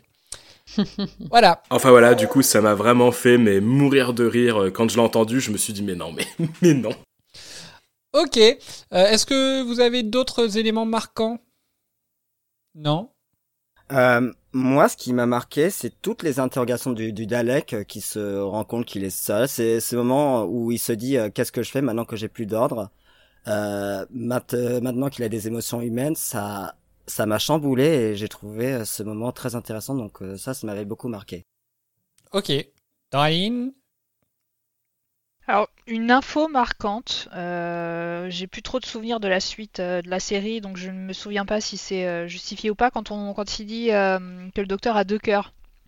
Et euh, je me suis reposé les questions de est-ce que ça va être justifié à un moment donné, est-ce que ça va lui apporter une faculté particulière, est-ce que... euh, Enfin voilà, ça- je me suis posé plein de questions à ce sujet-là, et, et pour le coup, je ne me rappelle plus euh, alors tu si vois je- une réponse ou pas. Je me souvenais même plus que c'était dans cet épisode-là qu'on l'apprenait. Je pensais même qu'on l'avait appris déjà plus tôt euh, euh, que c'était euh, que, le Seigneur du Temps avait avait deux cœurs. Ok, Pierre? Non, bah moi c'est, enfin il y a une scène qui, à chaque fois, je me souviens toujours de cette scène-là, même quand je ne vois pas l'épisode, c'est quand Rose arrive avec le Dalek, au, alors je sais pas si c'est au sous-sol, mais dans l'entrepôt, et euh, qu'il y a l'échange après justement entre le entre le Dalek et le et le Docteur. C'est, je sais pas pourquoi cette scène, euh, j'ai l'image en tête euh, quand je pense à cet épisode-là tout le temps. D'accord, l'épisode, enfin, c'est le passage qui est- que j'ai passé en début d'émission un peu. Enfin, c'est à ce moment-là. Ok. Ouais, c'est ça, ouais, c'est c'est celui-là qui me qui me reste. Je sais pas pourquoi, et je, je saurais pas l'expliquer, mais euh, c'est vraiment celui-là qui me qui me marque. Quand il prend le soleil. Tel Oui, un œuf c'est dans une poêle. Ok. Ouais, et puis tout ce qui se passe après cette scène, c'est poignant aussi. C'est euh, c'est un peu au climax de, de l'épisode en fait. Mm. hein. Complètement. ouais. C'est vrai, effectivement. Ok, donc euh, bah, je crois qu'on a fait le tour. Adèle, pour toi, pas de... Pas de... Ok. Euh, Franck, euh, je pense que si tu veux sortir tes coups de gueule, euh, c'est au moment des éléments marquants que tu peux le faire. si t'as envie d'y aller. Sauf si c'est un coup de gueule pas marquant. Badoum. Bah, euh, logiquement, s'il a des coups de gueule sur le sujet, c'est que c'est des scènes qui l'ont marqué. Ouais, alors attends. Il est en train de reprendre ses notes. Non, je m'installe correctement, je prends mes notes, etc. Il prend le Euh, fusil. en fait, je pense que ça va devenir récurrent puisque j'ai décidé maintenant de soulever tous les points qui me chagrinent pour lancer le débat ou au moins les extérioriser parce qu'il y a des choses qui m'énervent. Ça t'empêche de dormir et tout? Bah, en tout cas, ça m'a énervé. Bon. Alors, Et par donc- contre, on s'occupe que, on s'occupe que de cet épisode-là. hein. On est d'accord. Effectivement, nous ne Oui. parlerons pas de comment on met la viande dans les raviolis aujourd'hui. Euh, donc allez c'est parti dans mes coups de gueule le premier donc ils sont dans le désordre hein, ils sont pas dans l'ordre chronologique mais un des coups de gueule qui m'a marqué c'est le verrou à 1 milliard de combinaisons il a annoncé que le verrou qui verrouille la pièce où il y a le Dalek a 1 milliard de combinaisons possibles le Dalek met le Dalek met 11 secondes à déverrouiller le verrou si bien qu'on peut en conclure qu'il a testé 11 000 milliards de combinaisons, puisqu'on apprend qu'il peut en tester 1000 milliards à la seconde. Et du coup, ça me paraît beaucoup, 11 000 milliards de combinaisons possibles pour un seul milliard euh, de possibles sur le verrou. Enfin, ouais, je me suis peut-être mal exprimé, mais c'est quelque chose qui m'a un peu gavé. Ok, Vous alors, aviez remarqué euh, alors, alors, en fait, on a même été beaucoup plus loin. Hier, avec Pierre, on a pris la calculatrice scientifique. Mais non. je te, je te promets, en fait, parce que Les effectivement- psychopathes Parce que en fait, euh, au final, quand euh, justement euh, tu, tu, tu, tu m'avais parlé quand même de, de ça euh, avant l'émission, et c'est un peu ça qui m'a fait anticiper justement pour, pour pouvoir te répondre et justement appuyer ta thèse. Euh, donc déjà 11 secondes hein, par rapport au, à ce que je disais tout à l'heure, hein, c'est quand même 11 secondes pendant lesquelles ils auraient pu se barrer, mais non, ils ont préféré rester derrière la porte. Euh, déjà. Mais en plus, euh, donc on a fait le calcul. Euh, Il y a 8 chiffres sur une combinaison, donc il n'y a pas 1 milliard de combinaisons, mais 100 millions seulement. Euh, si c'est du numérique, éventuellement, éventuellement, si c'était de l'alphanumérique, ce qui n'est pas le cas, parce que quand on regarde euh, le défilé, c'est bien des chiffres. S'il y avait eu de l'alphanumérique, on aurait pu aller à 2821 milliards 109 millions 907 456 possibilités. Mais comme c'est du numérique, donc il y avait que 100 millions de possibilités et non pas 1 milliard. Donc déjà là-dessus, ils nous ont mitonné. Voilà, donc je te remercie d'appuyer mon coup de gueule qui est maintenant justifié. Le deuxième coup de gueule, je comprends pas le mélodrame du euh, docteur euh, qui ne veut pas voir Rose crever et qui pète un plomb sur tout le monde alors qu'il a juste à prendre le Tardis si elle crève et à retourner quelques heures dans le passé pour aller la sauver. Donc bah là pareil, je, je comprends pas euh, le pourquoi du comment il pète une phase. Le troisième que j'ai noté, c'est le Dalek qui est extrêmement anthropocentré. Euh, c'est-à-dire que j'ai pas compris le pourquoi il devait avoir une caméra pour voir. Enfin, ça, c'est très humain comme fonctionnement. De même que quand tu vois le poulpe avec son œil et compagnie. Enfin, j'ai j'ai trouvé que c'était une vision très humanoïde euh, d'un extraterrestre. Après, euh, vu le docteur, on, on s'y attardera pas trop. Le quatrième, c'est le retour de la touche entrée. Il faut des dizaines de lignes de code pour verrouiller le sous-sol et le doc, en appuyant simplement sur la touche entrée, il déverrouille l'intégralité du bunker. Mais- Incompréhensible. Alors, bah ça c'est juste parce qu'il a tapé une bonne dix fois Buffalo avant. hein. Il avait juste à taper oui. entrée en fait. D'accord, enfin bon, euh, d'ac- alors d'accord pour celui-ci, ça n'empêche qu'il y en a toujours trois. Et euh, le dernier, donc qui sera le quatrième et non pas le cinquième, c'est euh, l'analyse du futur dans le passé qui n'est pas réussi. C'est-à-dire que en 2005, ils ont voulu imaginer le futur euh, ou extrapoler le futur dans les années 2012. Je pense qu'ils ont eu un échec cuisant et euh, peut-être que pour les séries de SF, peut-être qu'il ne faudrait pas imaginer le futur à court terme, ou en tout cas le futur que les êtres humains qui regarderont la série pourront connaître, puisque bah, ça, ça fait quelque chose d'assez euh, d'assez nulos. Voilà, mais malgré ces coups de gueule, j'ai quand même adoré l'épisode, je tiens à le préciser. Bon bah c'est déjà ça alors. On a hâte d'entendre tes coups de gueule de quand tu détesteras un épisode. Pour le coup. Non, bah ok, merci. Non, mais c'est vrai que c'est effectivement il y a des. Alors il y a certaines choses pour lesquelles tu auras des réponses. Voilà, c'est tout ce que je peux dire, Euh, sans spoiler évidemment. Euh, mais voilà. Ok, est-ce que vous avez d'autres choses à ajouter avant de passer aux anecdotes? Est-ce que quelqu'un veut répondre à Franck, euh, à ses coups de gueule? Est-ce que quelqu'un veut rajouter les siens? Allons-y, tant que c'est pas politique, ça passe.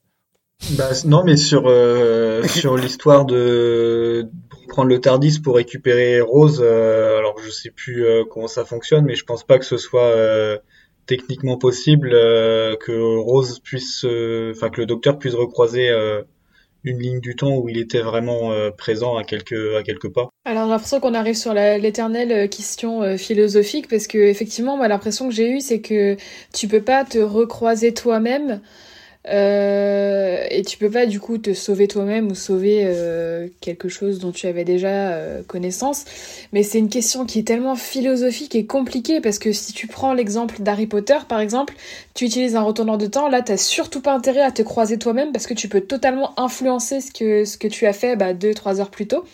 Donc c'est tellement compliqué comme question que j'avoue que perso je cherche pas trop à savoir parce que sinon c'est un coup à se perdre complètement dans dans un raisonnement euh, complètement bancal quoi. Personne d'autre? Ok, donc bah voilà, donc euh, bah, les éléments marquants, c'est fait. le coup de gueule de Franck, c'est fait. Euh, donc bah maintenant, on va passer aux anecdotes. Donc euh, nos, nos chers Wuvian ont été creusés un petit peu plus parce que eux n'ont pas peur du spoil. Donc c'est pas grave s'ils trouvent des infos où il y a du spoil. Donc voilà, on va maintenant pouvoir écouter donc vos anecdotes. Donc on va commencer par bah par qui? Donc si j'ai bien compris, il y a Doraline, Adèle et Pierre qui ont des anecdotes. C'est ça Tout à fait. Tout à fait. Ok. Euh, eh ben, je propose qu'on commence par Adèle, qui n'était pas là la semaine dernière.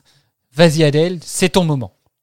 Euh, donc ouais, mon anecdote, euh, c'est par rapport au Dalek. Euh, donc vous, vous vous étiez posé la question tout à l'heure de savoir si euh, le fait qu'il ait cette euh, tête de boîte de conserve un peu chelou, euh, c'était fait exprès euh, pour le. Est-ce que, ça servait en fait le scénario?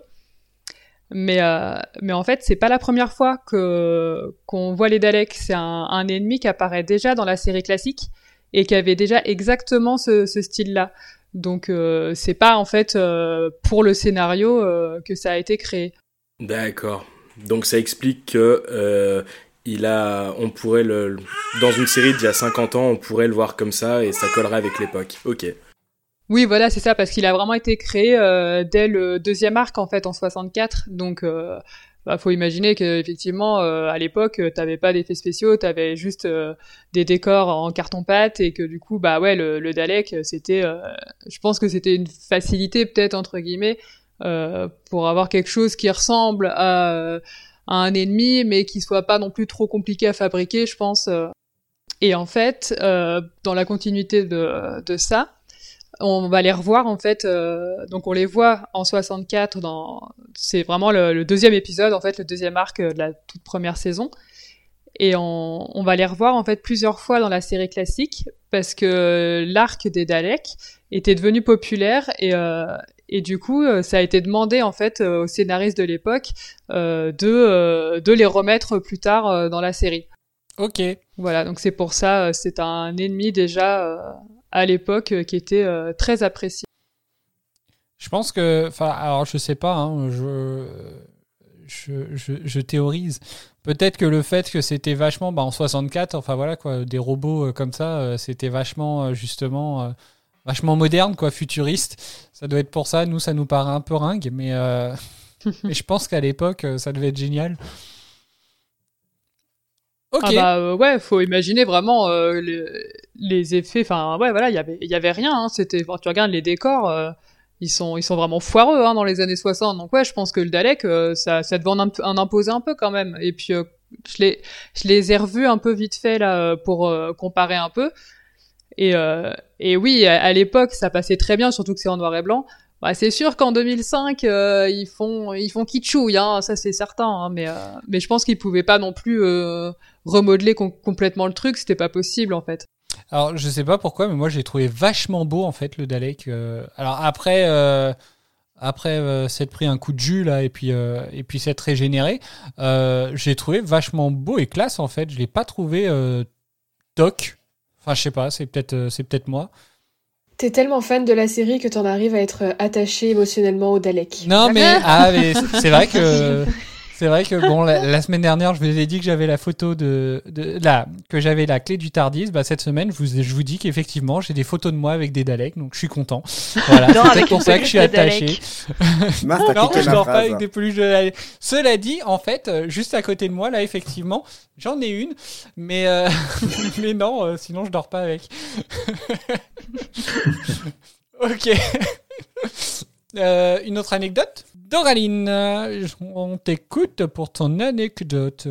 Alors du coup, j'en ai deux. Euh, la première pour aller dans la continuité de ce qu'a dit euh, Adèle. Euh, donc le docteur dans cet épisode essaie de convaincre le Dalek qu'il ne sert plus à rien sans commandant. et en l'occurrence, il essaye aussi cette méthode dans un épisode du premier arc, le souvenir des Daleks, où il réussit à en faire s'autodétruire un. de cette manière. Donc c'est le premier épisode de la 25e saison. Et euh, pour la petite info, dans cet épisode, donc le docteur atterrit avec son compagnon à Londres en 1963 et tombe sur une guerre civile entre Daleks. Ok. Voilà pour la première. Et la deuxième, à 1 minute 42, aviez-vous remarqué euh, qu'on voit un œuf de xénomorphe de la série Alien? Ah bah, j'ai jamais regardé Alien. Au moment où les soldats arrivent et se positionnent devant le Tardis, je vous enverrai la photo, je l'ai prise, on le voit euh, derrière à gauche. Ok. Bon, bah, j'ai jamais regardé Alien. Il paraît que c'est un, il paraît que c'est un film à regarder. Enfin, je suis tombé sur le 2 HDP, 2 heures de perdu, euh, il y a pas longtemps dessus. Ça m'a presque donné envie de le voir, mais je l'ai jamais vu. Pas certaine que ça te plaise. Ah bah écoute, on verra. Hein. Faut savoir vivre dangereusement. Je t'en parlerai longuement si tu veux. Oh bah, je préfère Oula. regarder le film. Allez Ça clash Ce sera plus rapide, ce sera plus rapide de le regarder. Je, quitte ce podcast. je quitte pour euh, divergence euh, créative. On est, en Lance train un de, fork. on est en train de perdre Mireille.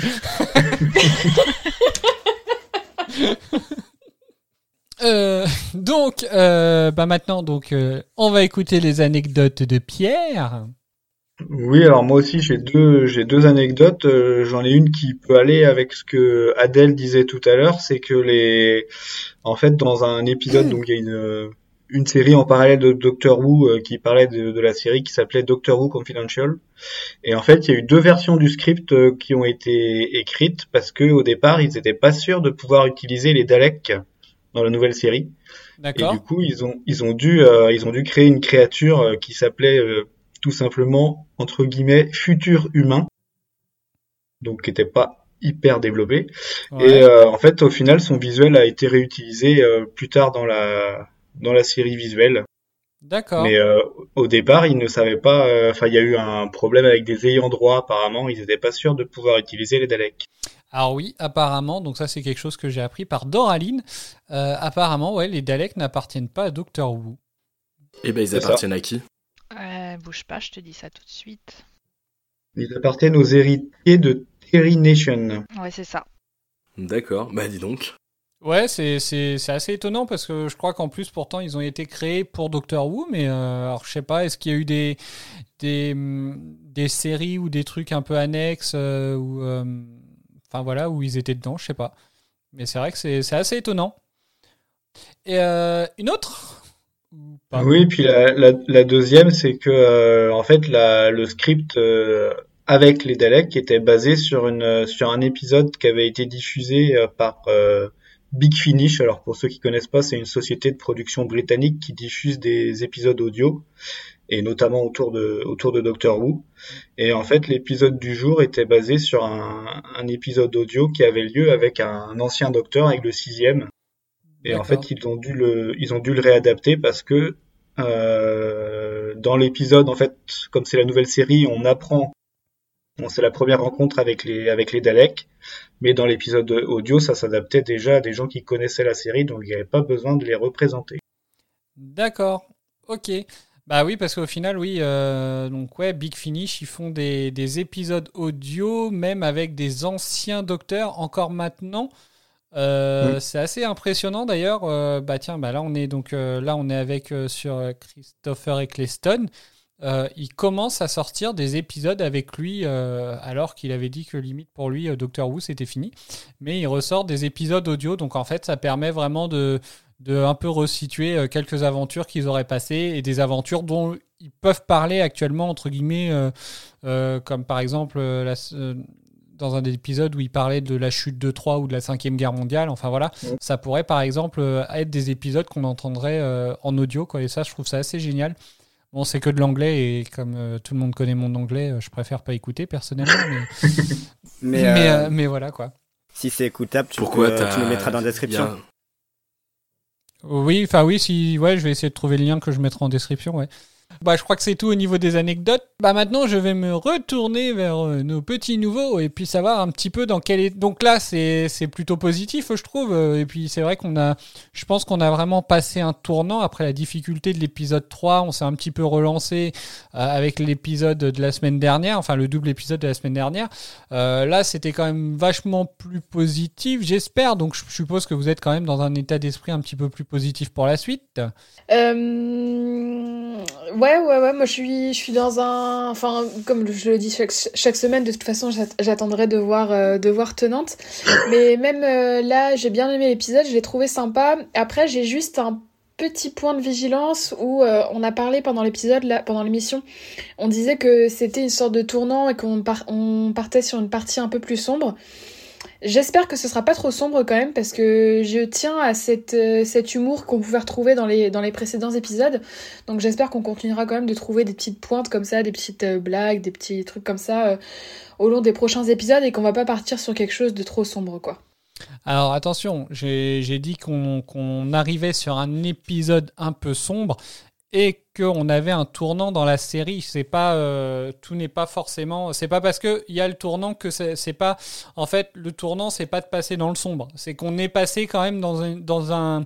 Pour moi, on est passé euh, vraiment. euh, on a dépassé le stade de la présentation de la série où voilà les, les, les précédents épisodes on a vraiment dit que c'était plus la présentation de la série, l'installation des personnages, montrer un petit peu les possibilités qu'avait la série.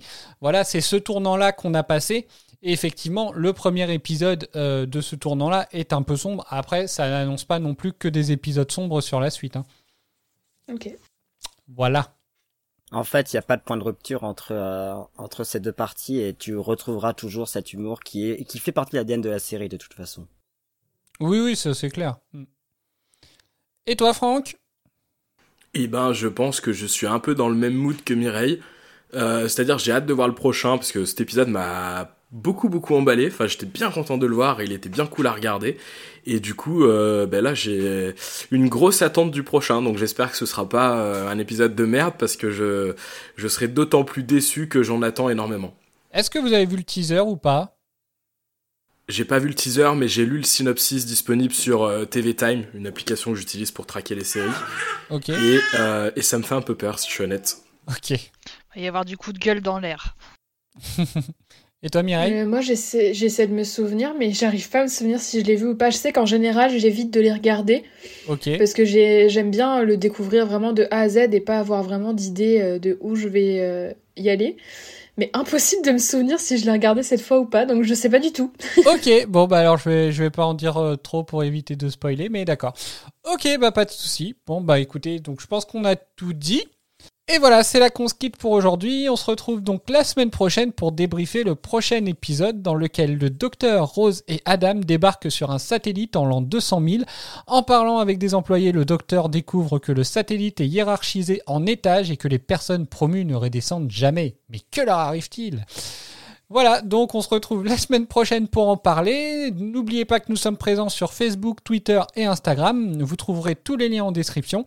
Nous sommes aussi très curieux d'avoir vos propres retours et questions sur les épisodes de la série et on pourra peut-être les partager durant les prochaines émissions. Donc n'hésitez pas à nous les partager. Portez-vous bien et à la semaine prochaine. À la semaine Salut. prochaine. Salut Salut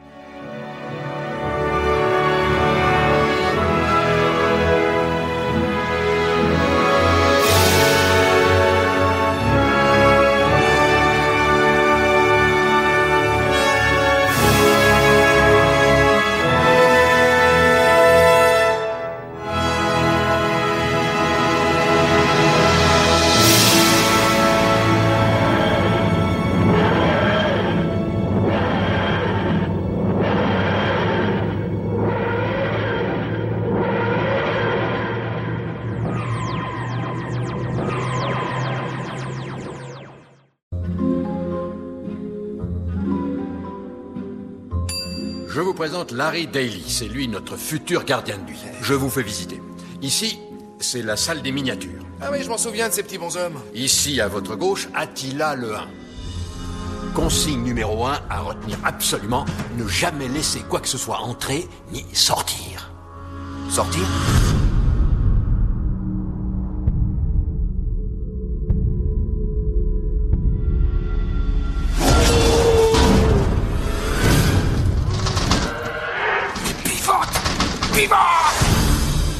Tout ce qui est dans ce musée s'anime. Ah La nuit. Salut, je suis le nouveau gardien. Le gardien Extermination La nuit au musée. Qu'est-ce que tu fabriques? Il prend le soleil, il veut rien d'autre.